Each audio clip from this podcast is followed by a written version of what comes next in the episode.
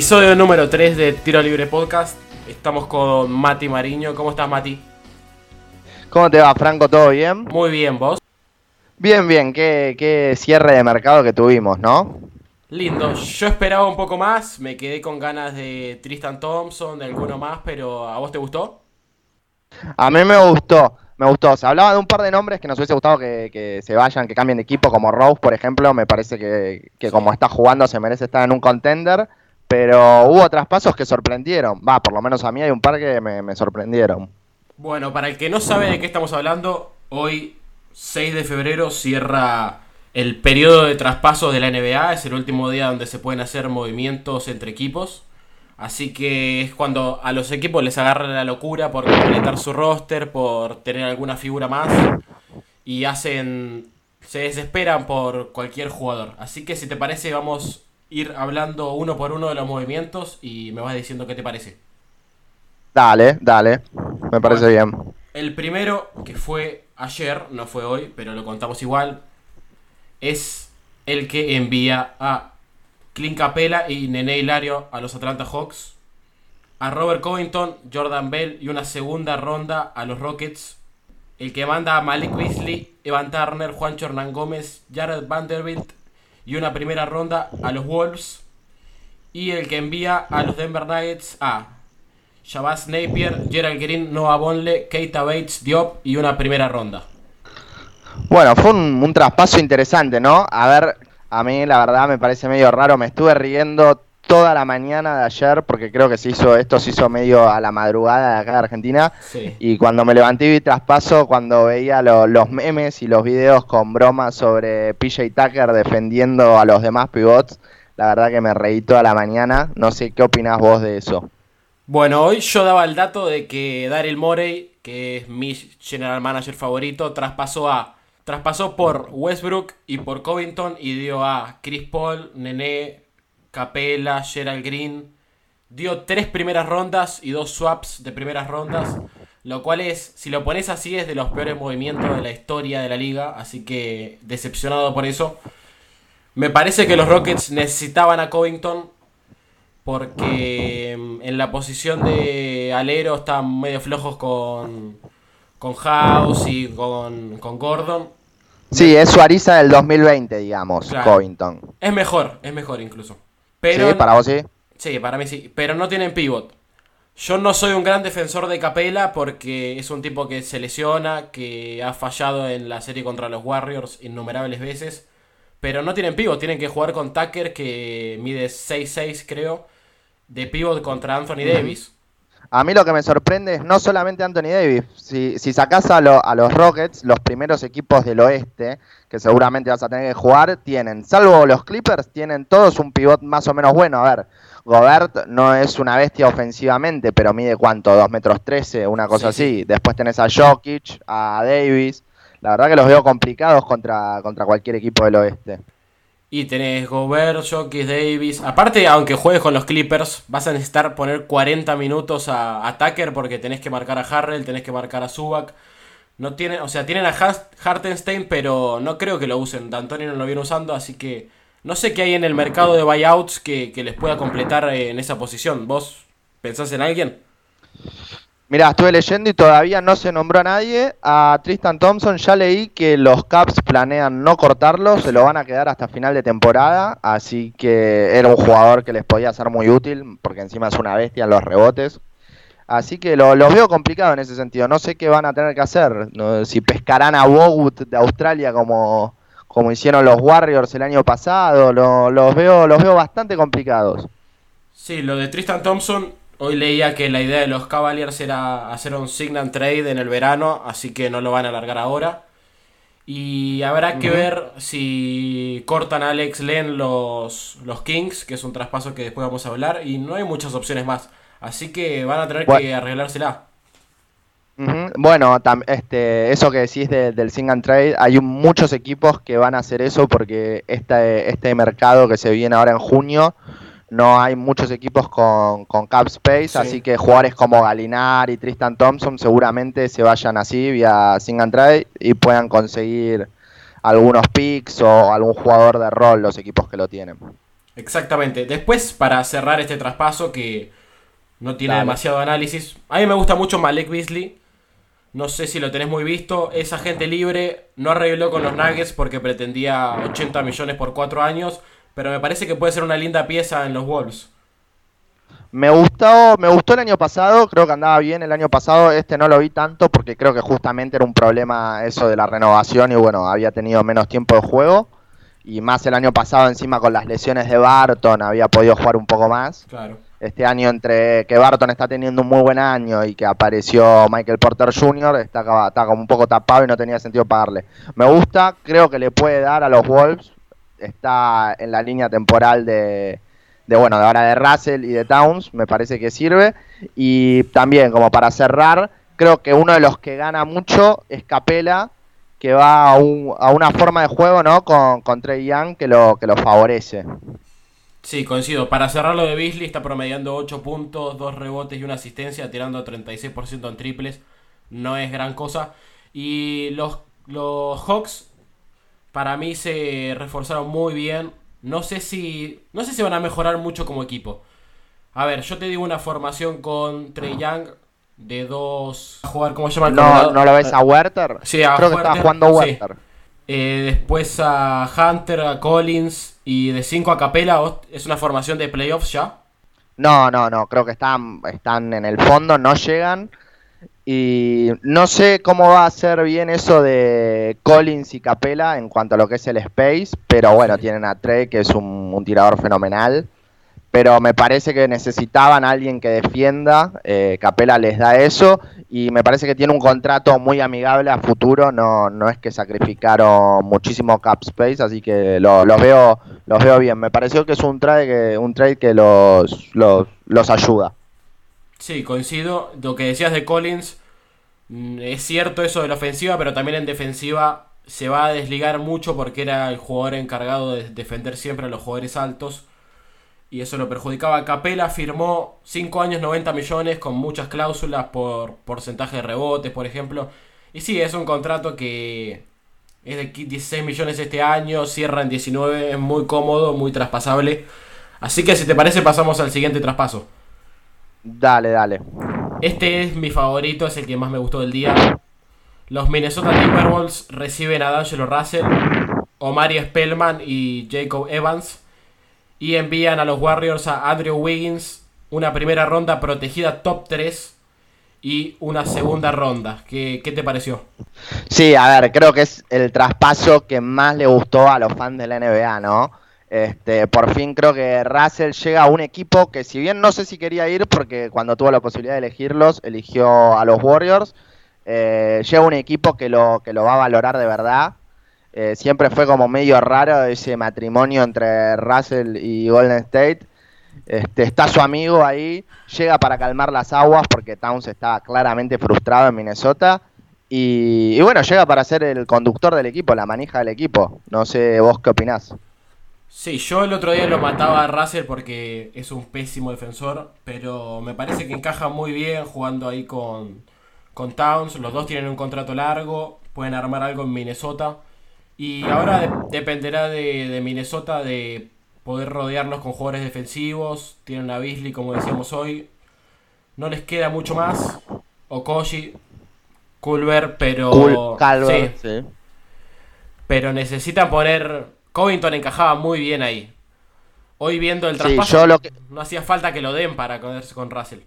Sí, lo que hablábamos antes, creo que Covington ahí me parece que Rosas se vio que no conseguía Russell y, hizo el traspaso de Covington para conseguir un par de piezas como de cara al futuro y después salió, no sé si lo viste, según contó Shams, eh, que, fue Bob Myers el que termina llamando a, Gerson Rosas, el general manager de Minnesota, para, reactivar las charlas y poder llegar a un acuerdo.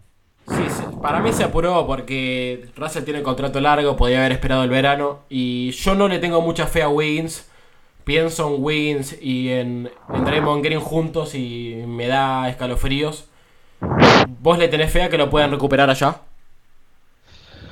Yo creo que las todo lo que son las herramientas físicas Wiggins las tiene, dependerá de él, de su cabeza en, poder explotar. me parece que si hay un lugar donde lo puede lograr es en, Golden State, rodeado de los mejores tiradores de la historia. De nada, creo que Minnesota ganó el traspaso, te decía, porque 100%. Eh, la primera ronda es del 2021, no es de este año, así que van a tener un otro pick de lotería y creo que tienen, por lo que estuve viendo, me parece que tienen algo de cap space como para reforzarse y competir por, por los playoffs el año que viene. Este, Golden State creo que apuntó a conseguir otro, otra especie de Harrison Barnes, lo que tenían antes de Durán, me parece, ¿no? Sí, puede aprovechar los espacios que le generen Clay Thompson y, Kerry. Nunca tuvo Wiggins, eh, nunca fue, siempre fue la segunda opción en los Wolves y tenía la presión de, de, ser la segunda espada y por ahí ahora se libera un poco más. A mí me llamó la atención que los Knicks no, no vayan por Russell. Tenían los picks de Dallas para dar, tenían jugadores jóvenes, no sé por qué no lo cerraron. Coincido, para mí eh, en Nueva York era un gran fit y más teniendo en cuenta que, Towns es de ahí, que estaba descontento, lo puedes ir a buscar después porque buscas al amigo de, Towns que quieren jugar juntos, puedes buscar a Booker después. Este, y lo que me llamó la atención es que se apuró Golden State para mí. Se decía de que podían esperar, de que no tenían apuro, de que iban a esperar a, a después del draft y con ese pick y Russell capaz buscar una estrella que esté descontenta y terminan haciendo este traspaso ahora sobre el cierre que la verdad a priori creo que casi ninguno ni a los propios hinchas de Golden State les termina cerrando. Sí, coincido. Después vamos a hablar del otro traspaso que hicieron los Warriors, que también fue muy cuestionado. Y te pregunto, ¿a vos te gusta Bob Myers como general manager? ¿Te gustaría que fuera tu general manager en los Sixers? Sí, a ver, de Bob Myers no podemos desconfiar porque el trabajo que ha hecho, que ha hecho es excelente. Este, en esta no comparto, en, lo, que fueron estos. Sí, a ver. Él no, no drafteó ninguno. No fue el que llevó a Kevin Durant, porque a Kevin Durant lo llama Draymond Green, lo llaman los compañeros. Para mí es un general manager sobrevalorado. ¿Está sobrevalorado para vos? Puede ser, puede ser. Podemos hablar después de los general managers que están sobrevalorados. Este, yo tengo al mío, para mí el que está inflado, pero si querés después lo hablamos eso. Este, puede ser, pero me parece que algo, algo debe tener que ver en todo el éxito que tuvo Golden State. Me parece que cuando un general manager es malo se nota rápido porque los equipos son un desastre. Así que por lo menos no desentonó. Coincido. Si hay un general manager que no es malo, es Pat Riley, que hoy, entre ayer y hoy, cerró a Andre Iguodala, Jay Crowder y Solomon Hill. Entregó a Justin Winslow, Diane Waiters y James Johnson. Y los Grizzlies también recibieron a Corey Dieng. No sé qué te pareció este traspaso. A mí me encantó, me cierra por todos lados. Al principio, cuando vi que era Iguodala por Winslow, me pareció mucho. Pero creo que Crowder también es un buen fit y no tuvieron que dar ningún pick, así que. Yo te digo, una formación con Butler, Crowder y Ubodala, Adebayo y no sé, elegí uno más a la hora de defender. ¿Qué te parece? No le metes un punto nunca. No, la verdad es que siguió sumando versatilidad a Miami. Este, me parece que, si bien Winslow es un jugador que me parece interesante, este, es joven y que estaba teniendo un buen año. Es un juego que se lesiona muchísimo. Creo que se perdió algo así como más de 100 partidos. Corregime, no tengo el dato, pero me parece que es una cosa así en cuatro años que lleva. Sí, aparte. Es un montón. Tiene una lesión en la espalda que siempre son jodidas. Por eso. Así que está bien. O sea, son esos traspasos que se ven con el tiempo. Si Miami es campeón y Budala hace lo que sabe hacer, nadie va a decir nada. Y si Winslow termina siendo un fenómeno, lo van a matar. Pero yo creo que es un buen traspaso. Además es un traspaso que le sirve para competir ahora y que sirve para vender esto de la cultura, viste que en Miami, esto de la cultura de Miami, esa mentalidad ganadora que quiere vender Pat Riley siempre, este, es muy importante y no los perjudica de cara al 2021, que es eh, la agencia libre importante que va a haber y a la que apunta Miami a conseguir alguna estrella. Janis obviamente sería el, principal candidato, pero la verdad es que hay un montón de jugadores. Y también me, gustó lo que hizo Memphis porque un jugador que no quería jugar termina consiguiendo a Winslow, que como te digo, es un jugador que tiene muchas lesiones, pero que me parece por lo menos interesante. Sí, dos cosas de eso es que, como decías vos, Igudala renovó con Miami por dos años y 30 millones. El segundo año es una opción de equipo, así que es mucha plata, pero les da flexibilidad también en el segundo año. Y tremendo, lo, lo, tiraba hoy en Twitter, cómo se armaron los Grizzlies en dos años. Tienen a Jamorant, a Jackson, un grupo de pibes muy interesantes y suman a Winslow ahora. Sí, tuvieron suerte con el draft. Recordemos que no, no eran de los peores eh, de los peores promedios el, año pasado.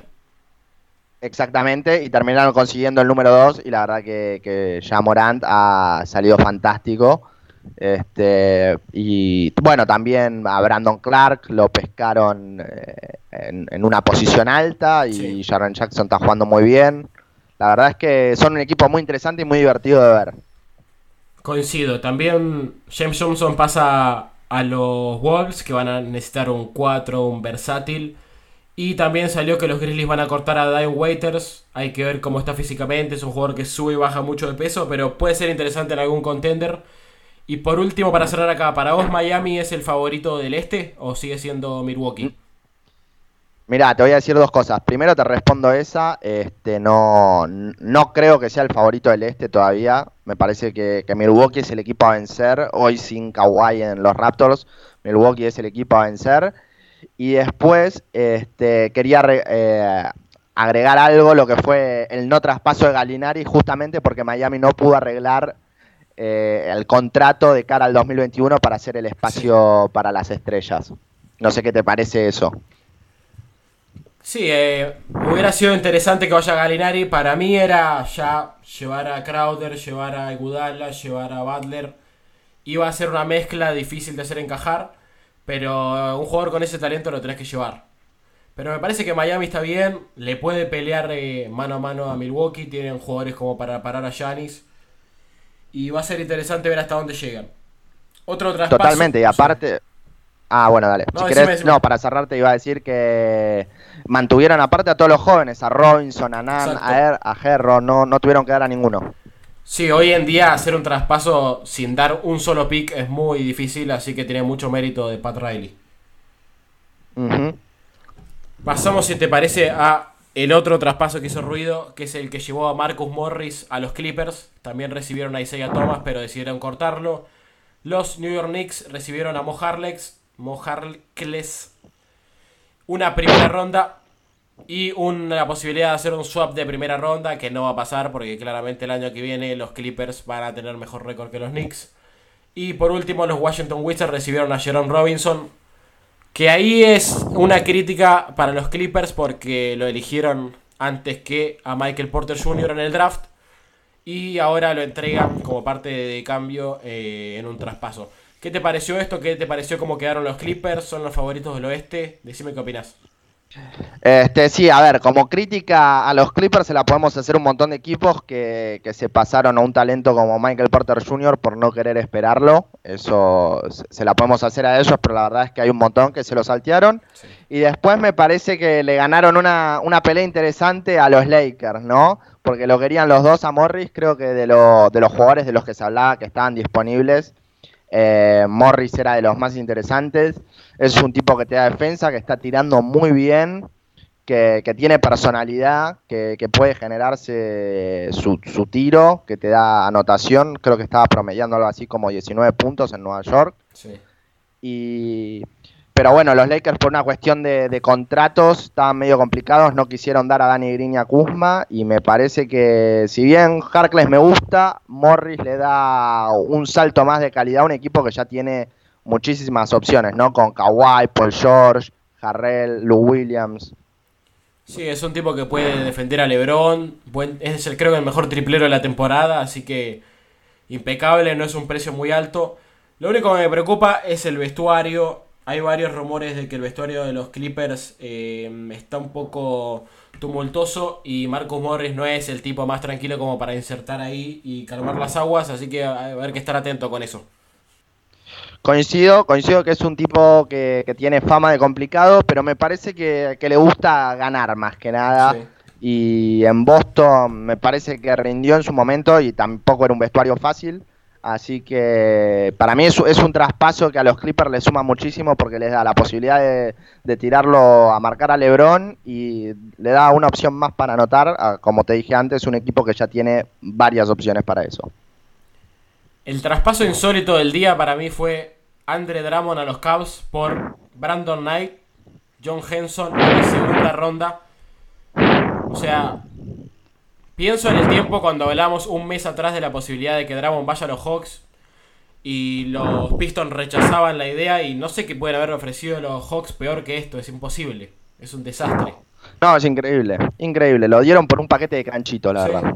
Es algo insólito este, a ver, yo si soy los Cavs y vienen los, los Pistons y me dicen, toma, ¿querés a Drummond? Te lo regalo, lo, voy a aceptar. Este, la verdad es que no se explica ese traspaso. Eh, ¿Vos crees que tienen chance los Cavs de retenerlo?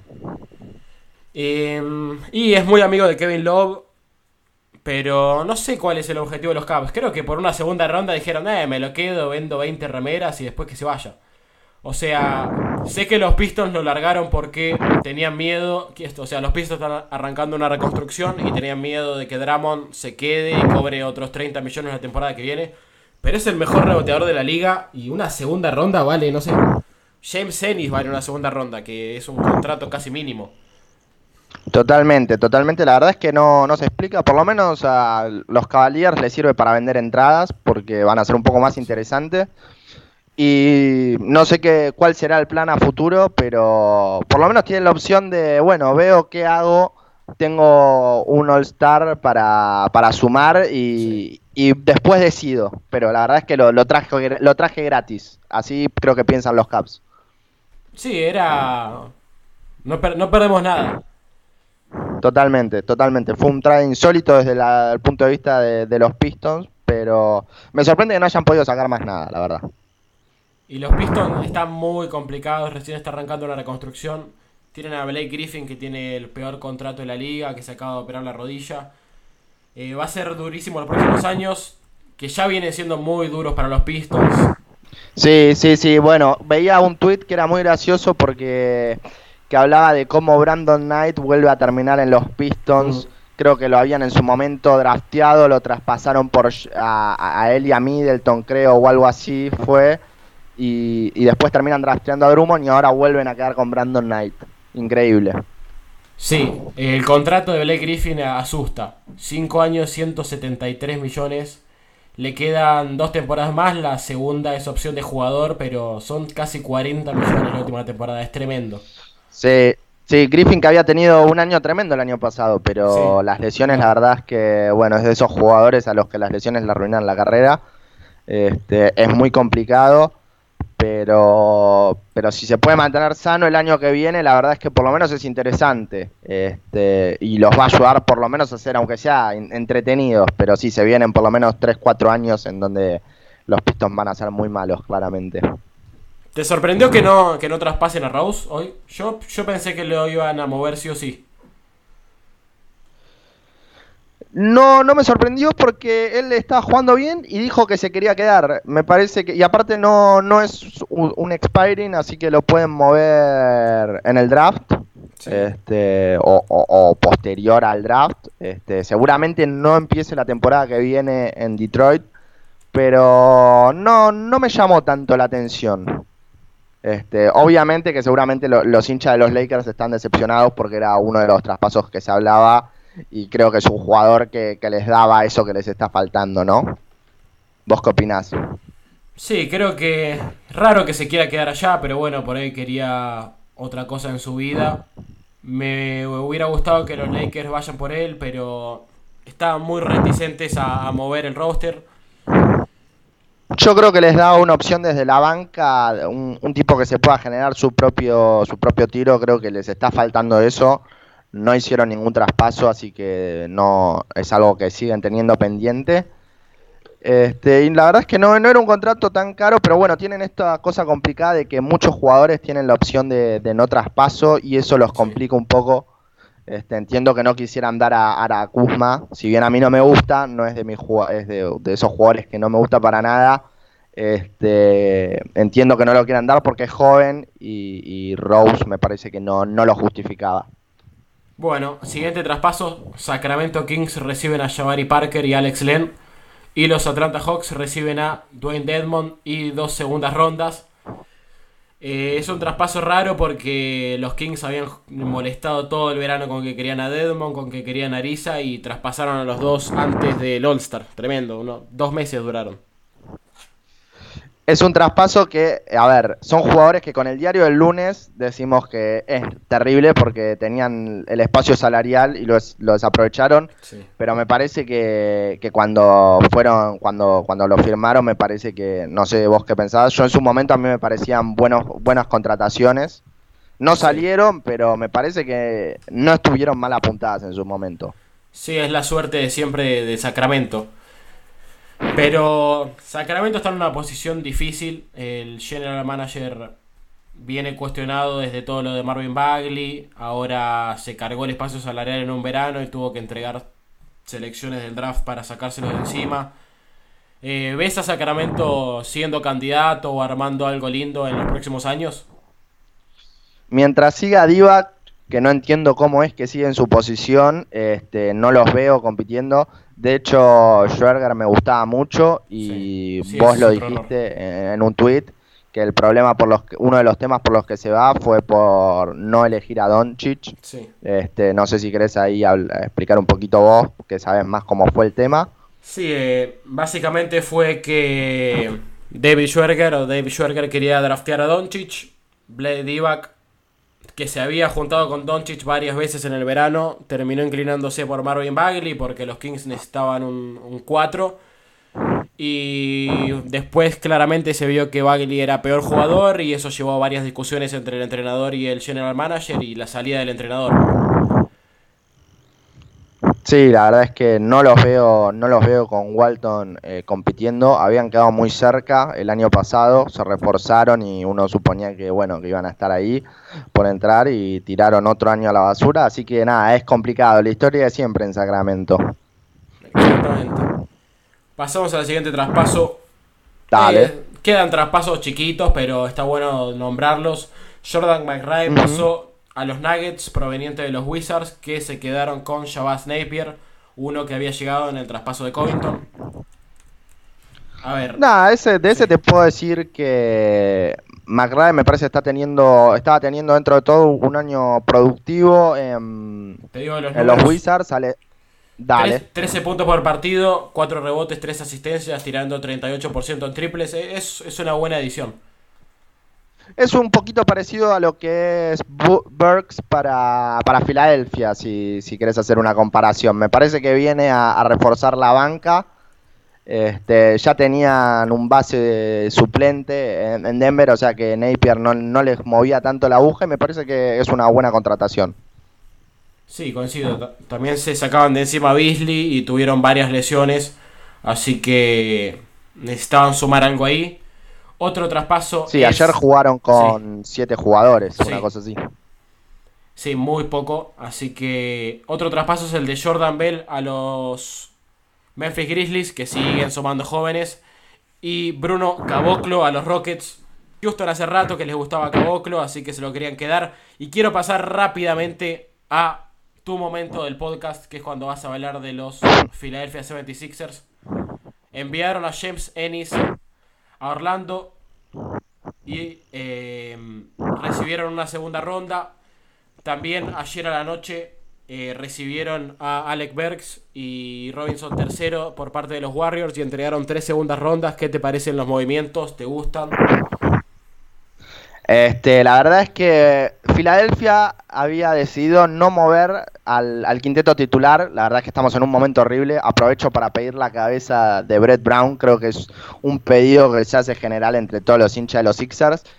Este, las cosas están medio caldeadas, pero igualmente habían decidido no mover a los titulares y la verdad es que teníamos poco para maniobrar, no me salía la palabra, y creo que la verdad que con lo poco que teníamos hicieron las cosas muy bien porque agregaron a, Berks y a Robinson, que son dos tipos que tiran bien de triple. Este, Berks tira 37,5, Robinson está tirando 40%.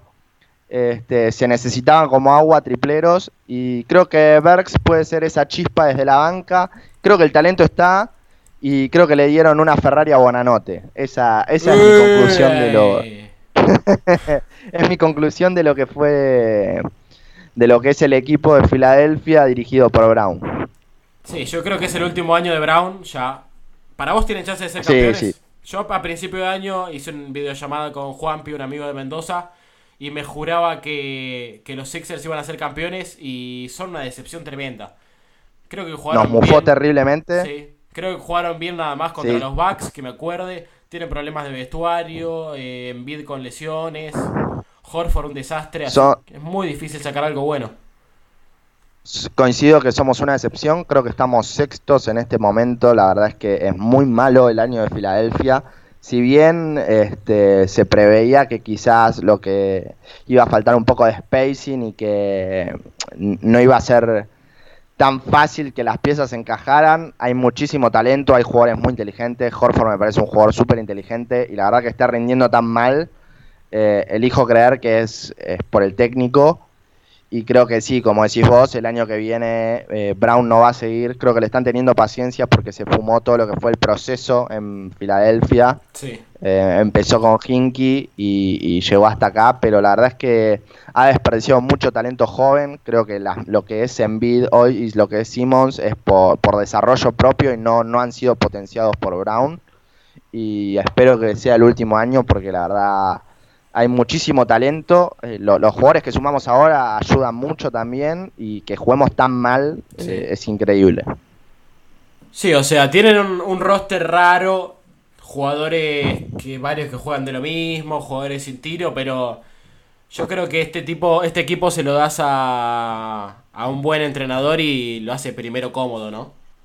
Sí, no tengas dudas. Un, Nick Nurse, eh, Baden-Holzer o este, me parece que con este equipo volarían, porque es verdad que nos falta tiro, pero el potencial defensivo que tiene Filadelfia es, es una locura. Y creo que eh, mejorando las rotaciones, tenés tipos, dependiendo cómo los vas haciendo jugar, pueden darte varios puntos Bill Harris, bueno, Horford no es ningún negado. O sea, el talento está como para que no, no haya tanta merma como tiene Filadelfia en los partidos. Sí, coincido. Y para cerrar te pregunto, ¿qué equipo te pareció que, o pensabas que iba a hacer algún movimiento y no hizo? Estaba Oklahoma, que por ahí se podía desarmar un poco, los Lakers. ¿Quién, ¿Quién te pareció que tenía que hacer algo que no hizo? A ver, eh, creo que, que todos esperábamos que hiciera un movimiento para reforzarse y que es uno de los perdedores de, este cierre de, mercado son los Lakers.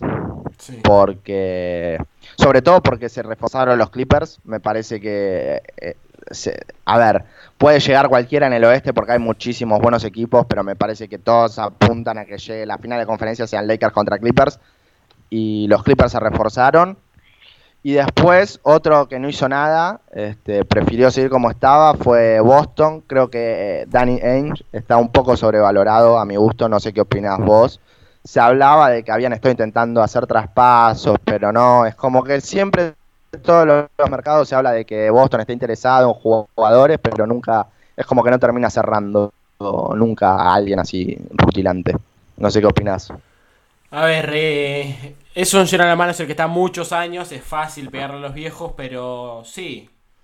O sea, con lo de Kyrie Irving quedó un poco pegado porque todos le echaron la culpa a él. A mí me pareció que en el último draft tenían que, que haber traspasado a alguno de los jóvenes que tenían, porque tienen un roster enorme. Tienen a Lanford, tienen a Tremont Walters, tienen a, a Taco Fall, tienen jóvenes por todos lados, Grant Williams. Y es muy difícil que puedan jugar todos y eso te te, juega para que no los puedas cortar y hacer alguna edición después.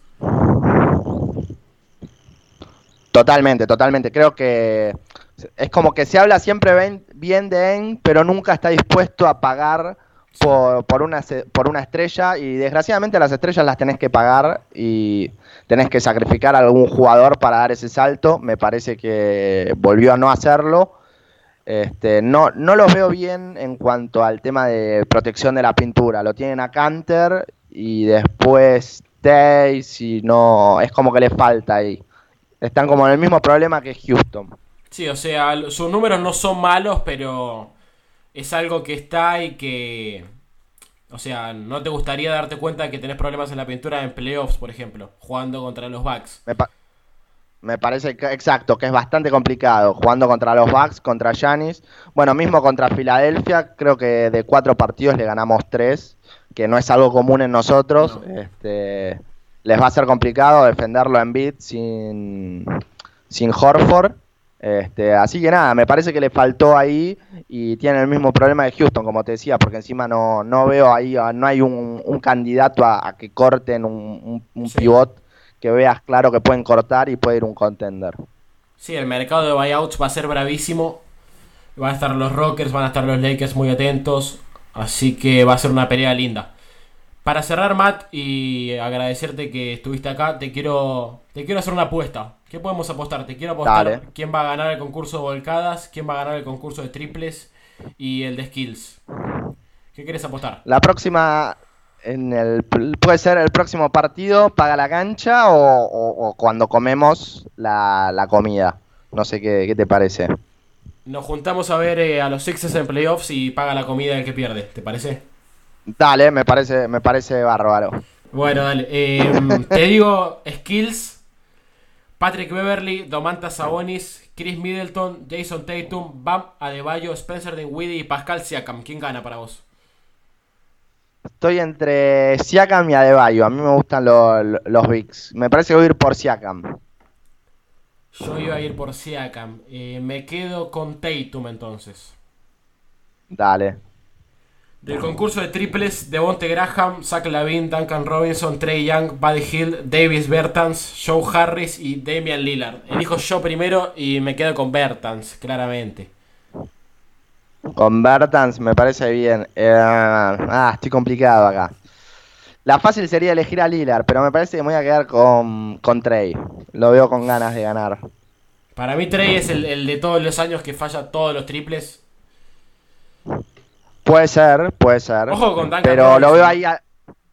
Sí, sí, no es mala, no es mala. Pero lo veo ahí a, eh, ese que decís vos, lo veo a Lilar que viene encendidísimo. Viene haciendo no sé cuántos puntos por partido. Fue jugador de la semana, así que imagino que, ese va a ser el que sorprenda y no meta tanto. Coincido. Y por último, concurso de volcadas: Dwight Howard, Derrick Jones Jr., Aaron Gordon y Pat Connaughton. Te toca primero. ¿Quién elegís? Y bueno, voy, por la fácil porque aparte creo que lo robaron la otra vez y que la va, a poder ganar, así que voy por Gordon. Sí, para mí se lo deben. Así que yo me voy a quedar con Dwight Howard. Porque va a sorprender no me parece mal. Va a meter algo emotivo con Kobe y. Y puede ser que lo gane por ese lado. Dwight, Dwight, para mí son los dos candidatos. Dwight por el efecto nostalgia y Gordon porque lo robaron la otra vez. Así que me parece que son los que tienen más posibilidades de ganar.